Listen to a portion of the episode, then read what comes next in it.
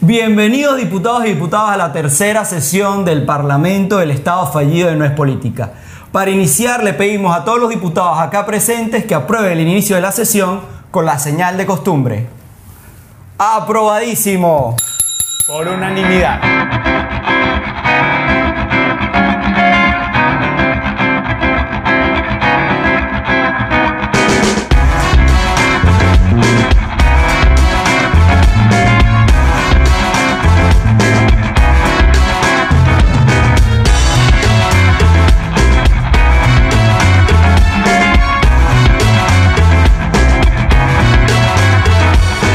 Estaremos hablando con el periodista Daniel Díaz Bizzi. Él estará hablando con nosotros sobre el Vaticano. Él es periodista de Roman Reports, fue profesor de la Universidad Monte Ávila en Caracas, Venezuela. Además fue coordinador de la Unidad de Noticias Internacionales de la cadena venezolana Globovisión. Así que, Daniel, ¿cómo estás? Bienvenido al Estado fallido No es Política. Ya es la tercera visita oficial a este Parlamento. Así es, no, bueno, un, un parlamento un poco particular. Sí, bastante. Lamentablemente, lamentablemente particular por gente autoritaria como Tito. O nefastos como Julio Sánchez, por ejemplo. Puede ser un poco hasta más serio del parlamento habitual al que estamos acostumbrados a ver en todos los países. O, o- o lograr acuerdos más sensatos, por lo menos. Eh, Eso es lo que se quiere, eso es lo que se quiere. Es lo que intentamos, pero bueno, con personas tan nefastas como Julio Sánchez es difícil llegar a acuerdos. o bueno. personas tan autoritarias como Tito Alves, bueno. Entonces, vamos a entrar en materia. Eh, primero que nada, antes de empezar en todo esto, el Vaticano. ¿Cómo nace el Vaticano como Estado, como nación? A ver, el Vaticano no es una nación, es un Estado. Este, a ver, eh, recordemos que eh, el, Vaticano como tal no nace eh, con el cristianismo, sino que poco a poco se va creando a lo largo de la historia un- un- unos territorios pontificios alrededor de Italia que fueron dados al Papa. El Papa pasa a ser una figura ya, pasa a ser un- de un líder religioso a un jefe de Estado, un gobernante si se quiere, poco a poco a lo largo de la historia, para no entrar en detalles, porque la historia es larguísima y llena de muchas anécdotas, y bueno, allí se mezcla lo que es fe y poder, y más allá de todo eso fue hasta eh, con Mussolini, si se quiere, que allí se firma el, el acuerdo de Letrán. ¿Por qué el acuerdo de Letrán? Porque fue firmado en la Basílica eh, eh, de Laterano. Allí recordemos que eh, la Catedral de Roma no es San Pedro, sino Eh, San Giovanni in Laterano, que es donde antiguamente vivía el Papa. De este acuerdo, de esta pugna que había constantemente entre Italia y el Vaticano, entre la Iglesia y el Estado como tal, se pacta lo que es eh, este acuerdo histórico donde ya propiamente se fijan algunos límites del territorio pontificio. El Vaticano no solamente tiene eh, el territorio que conocemos, sino también como todo Estado hay territorios extraterritoriales, Daniel, hay algo que le llama la atención a muchísimas personas y es cómo es la composición de la estructura de poder de la Iglesia Católica, cómo es la estructura, cómo se maneja al interno del Vaticano, porque todos sabemos que tiene gran influencia a nivel político, a nivel internacional. Mira, es una estructura súper fácil, te lo explico eh, a, a nivel de democracia. Ah, pero uh, uh, hay algo importante, tú que hablas de democracia, ¿no? Eh, es, es algo complicado hablar de democracia y cuando el Vaticano es una monarquía absoluta, ¿no? Exactamente, ahí va. O sea, te voy a explicar el Vaticano para que nosotros lo entendamos en el idioma habitual de que estamos acostumbrados a escuchar. Es- eh, entendemos eh, que el Vaticano es una monarquía, pero eh, para que sea fácil de entender, yo lo explico así. El Papa es la cabeza, si se quiere, el presidente, para que lo enten- para Exactamente, para que lo entendamos en, en- en el idioma eh, secular. El Papa es el, el- el jefe. Después están los cardenales, que son los senadores, los parlamentarios. Luego vienen los obispos, que son los gobernadores de las diócesis, las arquidiócesis, que son los territorios que están en distintas eh, partes del mundo. O sea, está la arquidiócesis de Caracas, está la diócesis de Valle de la Pascua, eh, Valera, Mérida. Este, y, como tal, todas esas diócesis conforman lo que es la estructura de la iglesia. Después están los sacerdotes y los laicos, o sea, nosotros, ustedes dos y yo, que eh, somos parte del pueblo, eh, como tal, si se quiere.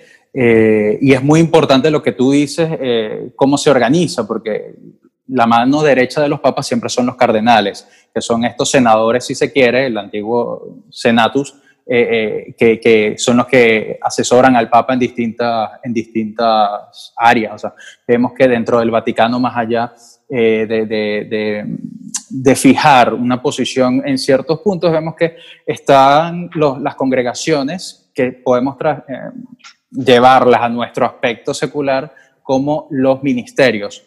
Está el Ministerio de la Congregación para la Doctrina de la Fe, está la causa de los santos, nueva evangelización y distintos ministerios chiquititos que aglomeran todas las necesidades que la iglesia tiene que abarcar. Dentro de eh, la estructura del Vaticano también está eh, la Secretaría de Estado, que es eh, quien lleva todas las relaciones con los estados y, también han dado muchísimo de qué hablar recientemente porque es el que eh, negocia ciertas realidades a nivel, a nivel de la estructura de, la iglesia. Vemos como ahorita el Vaticano sostiene conversaciones con China eh, para el nombramiento de obispos, más allá de un tema eh, político, es un tema de garantizar la espiritualidad de los fieles chinos que bueno, han estado perseguidos y, y también la iglesia tiene que velar pero dentro de toda esta estructura hay una forma bastante peculiar que es la diplomacia vaticana. La diplomacia vaticana y los ritmos del Vaticano son extremadamente lentos. Eh, eso bueno, es normal en, la, diplomacia y, bueno, lamentablemente los tiempos de la diplomacia no son los tiempos como los, que quisiéramos los civiles normal, los, civiles en, nuestra vida normal. Normales y anormales. Y sí, porque hay algunos que son civiles anormales. este, mira, ya que tocas el tema de las negociaciones que tiene la Iglesia Católica con China para tener eh, eh, enunciaturas y asorbispados, eh, ¿cómo ves la situación del tráfico de órganos de China con los prisioneros, que muchos son este, condenados a muerte? Y este, luego de varias convenciones, que muchas de, de hechas, creo que una que se hizo en el 2017 fue en el Vaticano, y el eh, monseñor, ahora no recuerdo el nombre, creo que lo teníamos apuntado por ahí, eh, monseñor Marcelo Sánchez. Marcelo Sánchez, él defendió que China estuviese en esta convención y este, se dice que ellos han defendido la incorporación de China, del Estado chino, a estas convenciones para que el, Vaticano deje de hablar del tráfico de órganos, del negocio del tráfico de órganos, para lograr tener ese espacio político y, bueno, si se puede decir también espiritual, como tú también lo, comentabas, para proteger a los cristianos que hay en, esta nación. Mira, te soy sincero, como periodista, en, esta parte soy el entrevistado y esa información no la manejo. Eh, a ver, el último acuerdo que se, que se tuvo con China es de hace dos meses, fue negociado justamente con, por el cardenal Parolín, que estuvo dos veces en Beijing, incluso antes de, estar, eh, de ir a Caracas. Eh, y como tal, eh, eh, el acuerdo con China, el último acuerdo con China que fue renovado por otros dos años, mm, suscitó muchísima, muchísima conmoción acá en Roma, inclusive Pence, mentira, Mike Pompeo, eh, visitó por esos días Roma recientemente, el mes pasado, recuerdo, que no fue una visita como, si se, eh, como se quiere transmitir en algunos medios, no fue una visita para buscar apoyo del Papa para las elecciones, simplemente la Embajada de Estados Unidos eh, ante la Santa Sede, todos los años realiza una convención con distintos especialistas para hablar del tema de la persecución religiosa. Y el año pasado y este año, justamente, Mike Pompeo vino a Roma eh, y cuestionó mucho, eh, puso en tela de juicio el papel moral de la Iglesia si renovaba este acuerdo. El Vaticano ha dicho que no fija aspectos políticos, o sea, no, eh, el interés de ellos no es de tema político.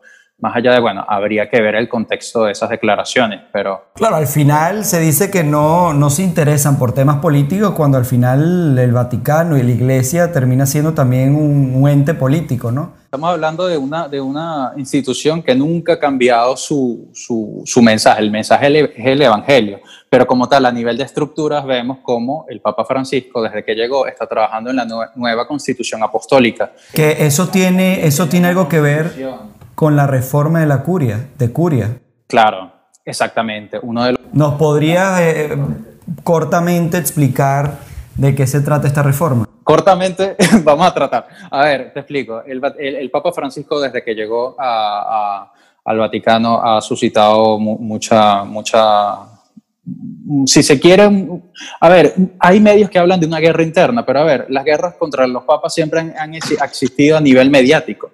Hay unos que están a favor de una cosa, otros que están en contra de otra cosa, pero a ver, este, ya le pasó a Juan Pablo II, le pasó a Benedicto XVI, y lo que va adelante es, el Estado, es la, es la institución, mejor dicho, que es la Iglesia. El Papa está trabajando desde hace bastante tiempo en la nueva constitución, que no es nada fácil. Ya se han dado algunos pasos, como en el IOR, que es el famoso Banco del Vaticano. Eh, también a nivel de las comunicaciones del, Vaticano se llevó una reestructuración que inclusive por primera vez en la historia el prefecto del de, eh, dicasterio para la comunicación, el ministerio para la comunicación es un laico y también otras estructuras, pero claro, es un proceso muy arduo que, bueno, se espera posiblemente que a final de este mes de noviembre tengamos alguna novedad. Eh, inclusive, eh, este, este, es un análisis personal, podríamos tener eh, alguna sorpresa con el tema del pontificado y una propuesta que Pablo VI hizo en su tiempo durante el Concilio Vaticano II, que el Papa a los 85 años de edad pudiese dimitir eh, su pontificado. Ojo, este es un análisis personal. o sea, en pocas palabras, este sería como un tercer concilio Vaticano II. Disculpa si... No, no, no, no. O sea, a ver, el, el concilio Vaticano II inclusive eh, designa o, discute temas dogmáticos más allá de temas políticos.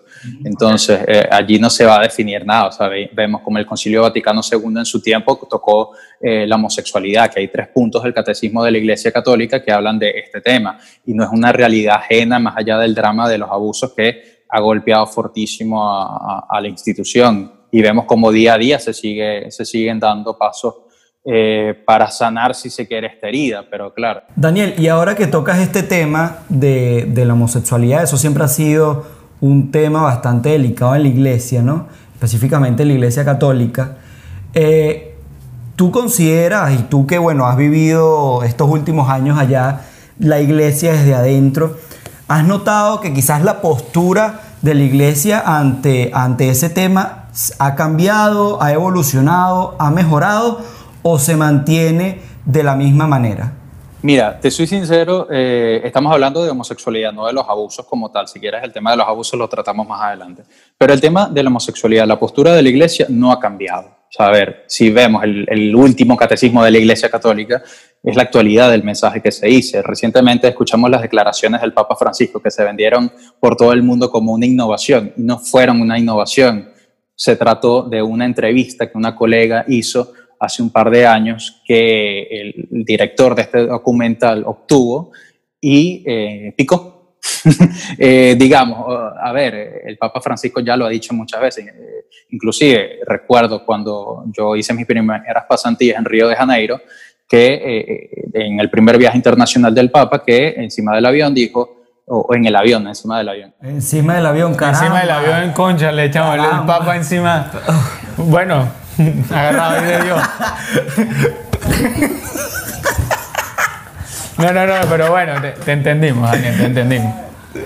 Eh, a ver, en el avión dijo que quién era él para juzgar a un homosexual y el mensaje de la iglesia es ese. El mensaje de la iglesia es, o sea, no hay que juzgar, no hay, eh, a ver, eh, Jesucristo resumió todos los mandamientos de la iglesia en uno. Amar al prójimo, o sea, entonces de allí se basa también el mensaje de la actualidad de la iglesia. No, no es una cosa de buscar postura a, favor o en contra. El mensaje de la, de la institución es una. A ver, que hay personas que son más radicales de otras, que tienen sus posiciones más radicales que otras. Ocurre, pasa en el islamismo también, este, pasa a menor escala en el catolicismo. Claro, pero, o sea, sientes tú que estás dentro del tema de las comunicaciones sociales, de, la comunicación del Vaticano, ¿sientes que ha habido un poco de mal, mal, malinformación o se ha transversado el mensaje que ha dado el Papa acerca de eh, la homosexualidad o, por el contrario, ha sentido que más bien los medios de comunicación han apoyado y han dado el mensaje como debe, como, como debe ser? Yo creo que también el tema pasa por, por documentarse. Cuando uno escucha al Papa Francisco quizás eh, se emociona un poco, ¿no? El Papa dijo esto, el Papa dijo, ¿quién soy yo para jugar un homosexual? Pero también está el tema de eh, el, periodista. O sea, yo siempre he dicho que el buen periodista tiene que saber de todo, de religión, de cocina, de deporte. Este, a mí me tocó hace unos meses hacer un reportaje deportivo y, no es mi área principal, pero bueno, lo hice porque uno se tiene que empapar de todo. Eh, y a ver, eh, cuando escuchamos estas declaraciones en el 2013, es que nada ha cambiado con el catecismo ahora, que deja de ser un tema, eh, si se quiere, tabú, porque, a ver, eso está escrito en el catecismo. Pero ¿quién de nosotros se ha leído a profundidad el catecismo, lo ha meditado punto por punto, con las citas? O sea, es un trabajo que, vamos a estar claros, nuestra generación no lo ha hecho a profundidad y la generación que viene menos, la generación TikToker. Entonces, eh, cuando pones cuando pone dos frases eh, del Papa, parece que es un revolucionario, pero en verdad el mensaje es lo mismo. Mira, Daniel, quisiera volver un poco más al tema teórico, porque me parece importante hablar sobre bueno, el sistema de gobierno y la manera en cómo se estructura. Eh, más que la Iglesia Católica, el Estado del Vaticano, ¿no? O sea, el Estado del Vaticano es una monarquía absoluta, no es una, monarquía parlamentaria, ahí los cardenales pintan muy poco porque no toman decisiones. La autoridad y el jefe del Estado se llama Francisco y es el Papa, eh, y es el Papa, ¿no? Eh, y además, bueno, evidentemente no es una democracia, es una teocracia en donde supuestamente es Dios, no supuestamente, no quiero herir susceptibilidades, sino bueno, en la teocracia Dios es el que rige la política, Dios es el que rige la economía, la cultura, eh, todo, absolutamente todo, ¿no? Y la teocracia es una de las de, los sistemas de gobierno más antiguos del mundo, ¿no? En donde no hay ni separación del Estado o de la Iglesia. Pero ahora yo quiero preguntarte, ¿no crees que es un poco contradictorio que la Iglesia entonces venga a defender la democracia en el mundo, la participación de las personas, la defensa de las minorías, etcétera, etcétera, etcétera, cuando en su propia casa, cuando su Estado tiene una monarquía absoluta que no representa para nada a nadie del Estado del Vaticano. Es que no hay ciudadanos del Estado del Vaticano. O sea, a ver, hay ciudadanos que son el Papa, están los cardenales que tienen inclusive pasaporte diplomático. Bueno, hay cerca de 900 y tantos ciudadanos de la Ciudad del Vaticano, del Estado del Vaticano. Sí, pero a ver, no es, o sea, es, que estamos confundiendo cosas. El Vaticano es una monarquía, punto, pero una teocracia, ¿no? Inclusive el Papa delega este, el gobierno del Estado en una persona, en un cardenal, que por cierto, hace unos años fue el cardenal Castillo Lara, el venezolano, este, que, fue una persona bastante reconocida, en, el Vaticano, que inclusive tú cuando entrevistas a algún cardenal y le dices que eres venezolano, siempre te hacen mención a Castillo Lara, eh, muy amigo también de Benedicto XVI, que murió en Venezuela hace unos años. Entonces, este, el Papa delega, o sea, no estamos hablando de una teocracia como tal, estamos hablando de un microestado. Claro, pero termina siendo una, a ver, termina siendo una teocracia porque evidentemente es la ley divina que rige el Estado, y bueno, esa es la teoría que se usa, y que además no hay separación. Una teocracia es porque no existe separación del Estado de la iglesia. Y evidentemente en el Vaticano la iglesia, el Estado, el Estado es la iglesia y, bueno, aquella mezcladera de cosas, ¿no? No, pero estamos hablando de gobierno que el Estado de la Ciudad del Vaticano se eh, gobierna por la constitución apostólica, no se gobierna por la Sagrada Escritura. Entonces allí hay un punto de que la teocracia no es aplicable. este, son cosas distintas. no estamos hablando de eh, que la constitución apostólica son los diez mandamientos más el último mandamiento de Jesús. Estamos hablando de que hay unas ciertas medidas, este, hay un tribunal inclusive del Estado del Vaticano que ha dado ejemplo eh, juzgando un caso de abuso sexual en estos momentos, Eh, porque, a ver, muchas veces cuando hablamos de la iglesia, no nos imaginamos que hay muchas estructuras chiquitas. ¿El Papa quién es? El Papa es vicario de Cristo. O sea, el Papa tiene una serie de títulos que más allá de todo se resume en obispo de Roma. Caramba, yo ni, licenciado soy. Eso es por otras cosas, Tito, es que eres lentico.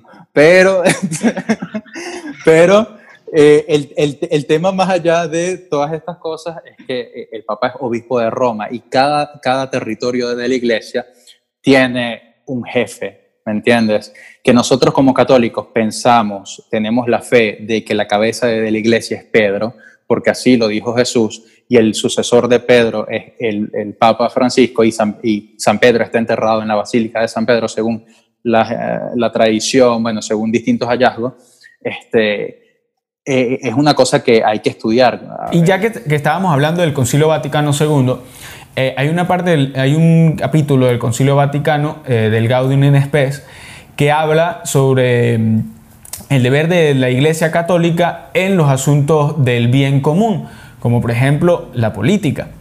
Y en esto este, quiero hacer énfasis porque muchas personas, o, que bueno, que con las que uno habla y todo esto, dicen, sí, bueno, yo hablo todos los días sobre el Concilio Vaticano seguro. no, con todos mis amigos, con todos mis no amigos. Del los documentos. Sacas los documentos, los desempolva. No, mucha, este, lo que quería decir era, este, mucha gente pregunta, bueno, ¿por qué la iglesia a veces entra mucho en temas políticos que quizás no tienen nada que ver con la religión. Por ejemplo, en, eh, el, en el, creo que fue en, un en el problema bélico, un problema bélico que tuvo Argentina con Chile. Pero creo, que el conflicto. Creo, eh, creo no, afirmo. Confirmo que fue el, este, el conflicto de Biagels en 1971 con el Papa Juan Pablo II, mediaron entre Argentina y Chile. Ahora están los conflictos de Nicaragua, el conflicto de Venezuela y los conflictos de Medio Oriente con la persecución, como ya lo indicaba Daniel, de cristianos, también en, China, en países asiáticos. Ahora, Daniel, ¿tú cómo evalúas el papel del Estado del Vaticano en esta mediación de conflictos? Sí, o sea, y utilizaste una palabra con la que, que hay que tener mucho cuidado y recalcarla, es mediación. Me voy un poco más allá del inicio de la pregunta. Tú hablabas de eh, la defensa que, que muchas veces la iglesia se puede entender que haga política y no hace política como tal. Vemos como en Venezuela los obispos venezolanos. Pero es que a ver, a ver, pero, que, digas. nunca dejas de. no, pero a ver, formulando es que, que, termine de formular lo que quiera. Okay. Pues yo quiero resaltar algo porque él dice que la iglesia no hace política, pero es que todos los seres humanos hacemos política.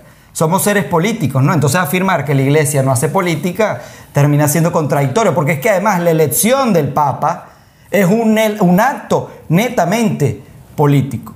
Entonces, eh, era, quería hacer ese paréntesis, disculpe, puede seguir. bueno, vamos a hacer algo. Yo creo que, esto lo podríamos someter a votación.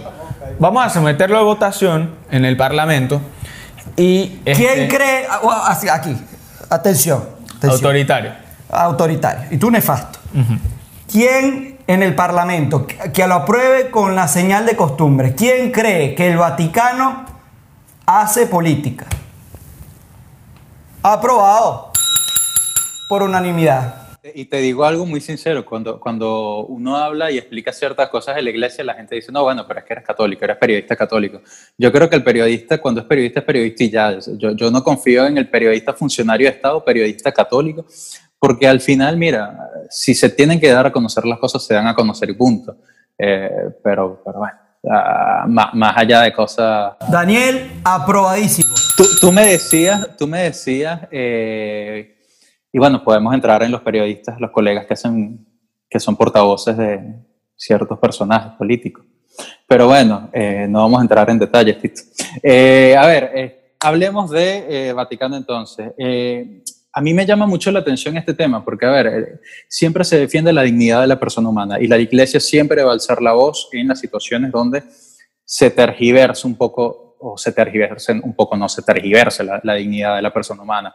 A ver, si hay temas de violación a los derechos humanos, si está el tema Nicaragua, eh, el, tema... Eh, como tú lo decías, entre creo que Argentina y Chile, sí, que, que las, ese, ese, es un conflicto reciente que inclusive eh, fue mediado durante el pontificado de Benedicto XVI y hay una placa en el Vaticano que lo conmemora. Muchos, muchos estados han pedido su mmm, mediación al, Vaticano por ser un estado imparcial. Entonces, eh, vemos como en, en, el contexto nuestro, porque me imagino que la mayoría de los espectadores de, de este podcast eh, son venezolanos. Vemos como en el 2000... Bueno, te, te, te, sorprendería saber que no, pero bueno, puedes, puedes proseguir. Bueno, somos venezolanos que vivimos en todo el mundo por, bueno, por la situación. Pero a ver, eh, por la crisis.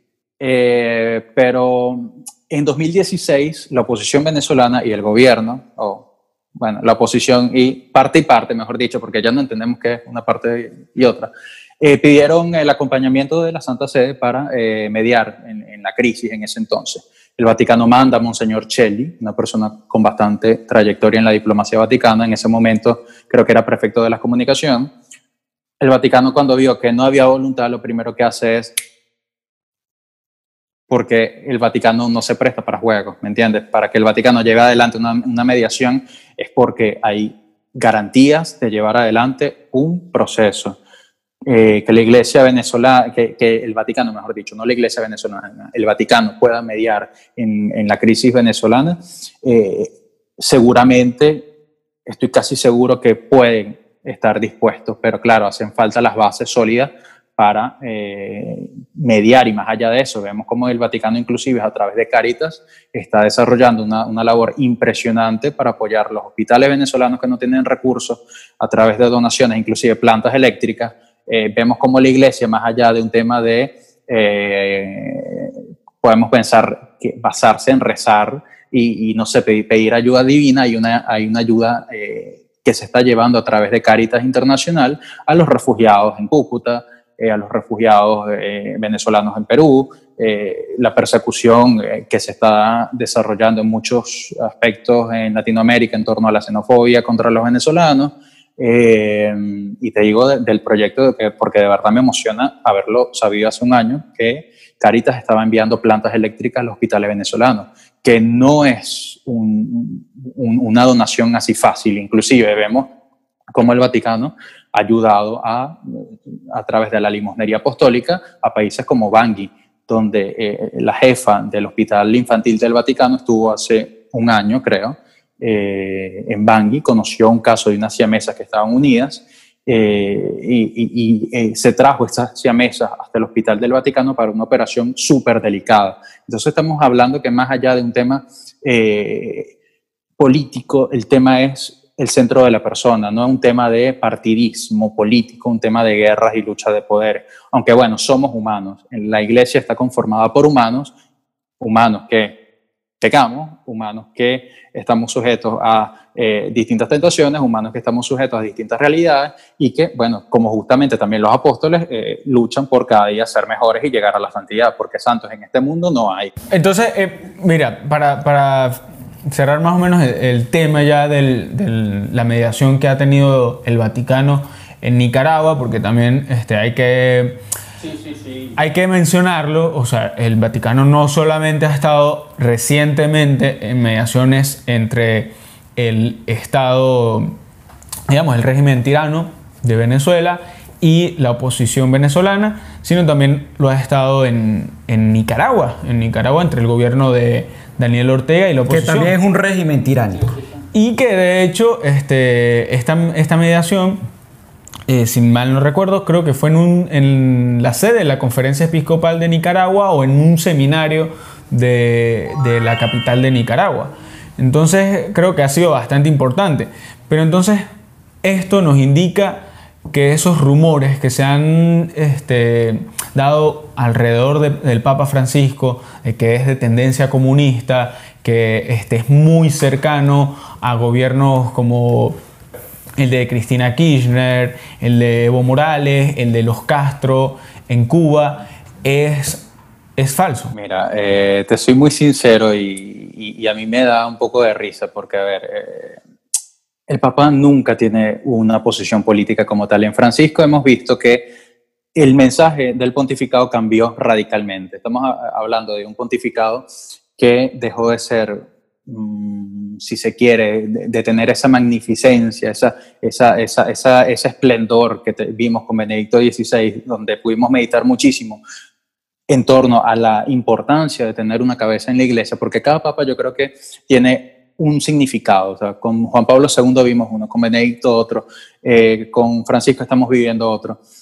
Eh, ¿Qué pasa? Eh, es falso totalmente que sea comunista. Recordemos que Cristina Kirchner nunca le dio, nunca quiso recibir al arzobispo de Buenos Aires, que es el Papa ahorita. Nunca lo quiso recibir en audiencia privada. Y una vez que era Papa, Cristina Kirchner viajó más de una vez a ver al Papa. El Papa, evidentemente, eh, la recibía, pero más allá de eso, eh, el Papa recibe, se reúne con Lula, pero también se reúne con Pompeo el año pasado. Este año no decidió reunirse con Pompeo por un tema político, porque había una elección de por medio. Entonces, una foto con el Papa puede implicar mucho. Entonces, este año el Vaticano decidió eh, que el encuentro fuera con su homólogo, es decir, con el secretario de Estado Vaticano y no con, el Papa.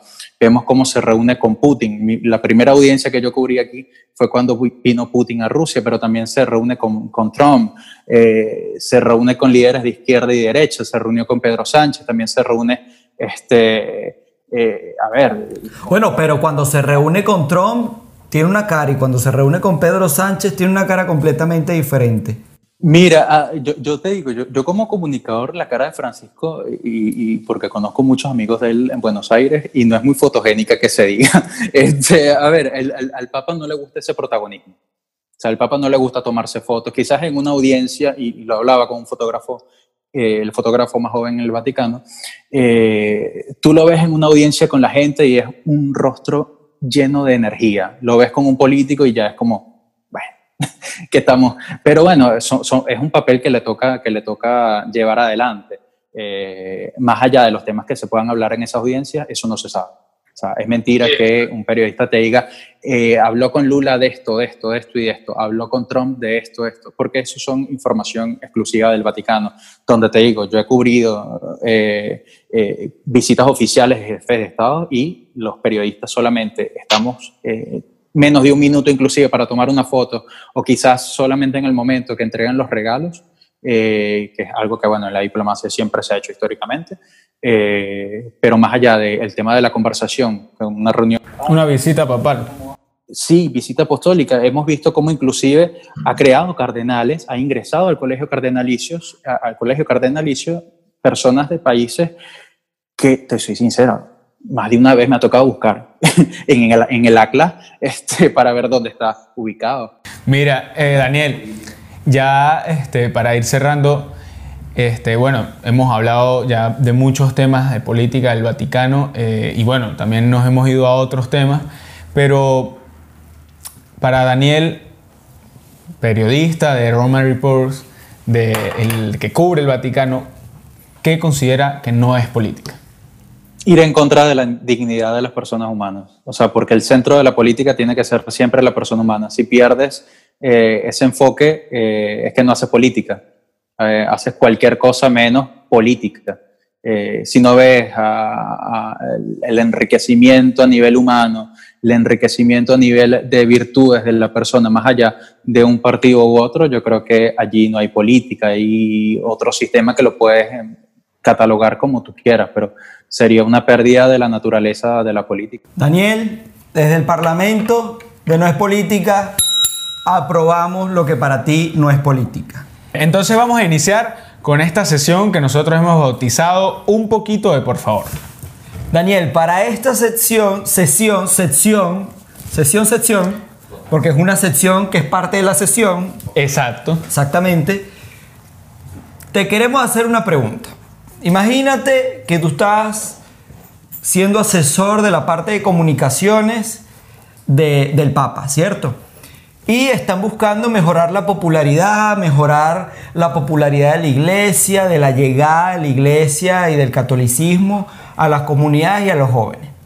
Te damos tres opciones a ver si nos puedes ayudar a seleccionar la mejor. La primera opción es que el Papa se abra una cuenta de TikTok, porque bueno, estamos en el año del TikTok.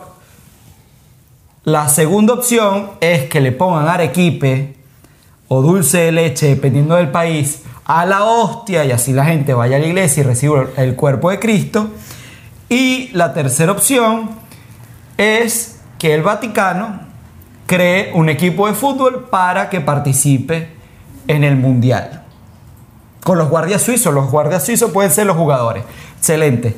Ajá. O los mismos sacerdotes. O los sacerdotes, no pueden. Bueno, es que ya el Vaticano tiene su propio torneo de fútbol. Pero, viste, son acaparadores, porque ellos no pueden participar en el Mundial. Ellos tienen que crear su propio campeonato. Quizás, quizás no clasifiquen. Estás diciendo que son muy malos jugando fútbol. No sé, no sé, nunca he ido, se llama Cleroscope y nunca, nu- nu- nunca he ido, este, pero... Son yo, yo- yo entre esas tres opciones te soy muy, muy sincero. eh, eh, la opción uno, definitivamente, la del TikTok. Inclusive se puede hacer algo muy interesante porque he visto eh, cómo también eh, uno ve tantas cosas populares en TikTok que pueden ser graciosas y populares y de bajo nivel, pero también he visto muchas iniciativas de verdad que son impresionantes. Entonces, bueno, quizás abrirse un TikTok, el primer papa TikToker. Benedicto XVI fue el papa del Twitter y bueno, este Benedicto, eh, Francisco puede llegar a TikTok, quien quita. Hay que enviar una carta. Bueno. A la ciudad del Vaticano. Le, le puedes escribir, le puedes escribir al papa cuando quieras. Hay una dirección donde tú le puedes mandar su- una carta si quieres. ¿Y tú crees que me responda? Mira, no sé. Intentar, bueno, ya él no lo tiene seguro. Bueno, pero le voy a proponer que se cree un TikTok. Esa va a ser la propuesta oficial del Estado fallido no es política al Estado Vaticano. Que el Papa se cree un TikTok. Una recomendación. Ya que tú estabas comentando que cubrías lo que eh, sí, que cubres cuando llegan los- las visitas de los jefes de Estado y todo esto, ¿cuál fue el, el jefe de Estado que más energía o que vibra te generó? ¿Mejor o peor? Sí, Sí que... mejor o peor. Sí, simplemente energía. Yo creo que, eh, claro, también fue mi primer evento, o sea, mi primer evento con un presidente interna, eh, o sea, fuera de, de Venezuela. Eh, cuando llegué a Roma, yo creo que Putin, o sea, cuando ves llegar a Putin eh, y, y pensar en todo, todo lo que representa, para bien o mal, eh, es una figura que, que te impresiona, o sea, he visto todo tipo de políticos reunirse con el Papa, pero el, el- el tema de eh, estar allí en el Cortile di San Damaso cuando llegó el carro con la bandera de Rusia, cuando se bajó, saludó al prefecto de la Casa Pontificia, fue una cosa que tú dices, wow, o sea, aparte todo, toda una tensión que, bueno, siempre cuando hay personas de cierto nivel, siempre hay una tensión, un, misticismo detrás, si se quiere pero, pero sí me impactó mucho eso. o sea, y no, no te sabría decir si para bien o para mal, una energía para bien o para mal, pero sí, sí fue un momento que lo tengo muy grabado eh, en mi mente. Eh, y bueno, también una, una cosa curiosa es que cuando eh, uno va a esos pools de prensa, como se suele decir, al final uno tiene la posibilidad de saludar al Papa. Entonces es un momento muy bonito donde tienes eh, 20 segundos para decirle al Papa algo. Decirle, soy periodista venezolano, estoy llegando en esa oportunidad, estoy- llegando a, Roma, fue impresionante porque, claro, fue ese compartir miradas que te dice como que Venezuela, un país que está sufriendo, no me dijo eh, gran qué, pero fue como, ¿sabes? E- Ese acompañamiento de- de- de- de- del abuelo que te dice, bueno, este, sigue luchando. eh, Daniel, tú eres el ministro, a partir de ahora eres el ministro de Comunicaciones también de este Estado fallido de no es política. Te queremos pedir que cuando te vuelvas a Pero encontrar... dame el sueldo, el sueldo. Cara- bueno, no, primero tenemos que aprobarlo. Primero Ya lo va. aprobamos. Ya va. Primero honores. Tenemos que colocarlo en prueba, a pruebas para bueno, ver queda si... a prueba dos semanas. Para que quede... Para que. Son semanas no remuneradas. Estas dos primeras semanas son no remuneradas. Después ya, ya, ya entramos en otra negociación. Pero entonces, te queremos pedir que cuando te vuelvas a reunir con el Papa y tengas esos 20 segundos, le hagas llegar el mensaje del Estado fallido no es política que queremos que se abra un TikTok. Es una exigencia.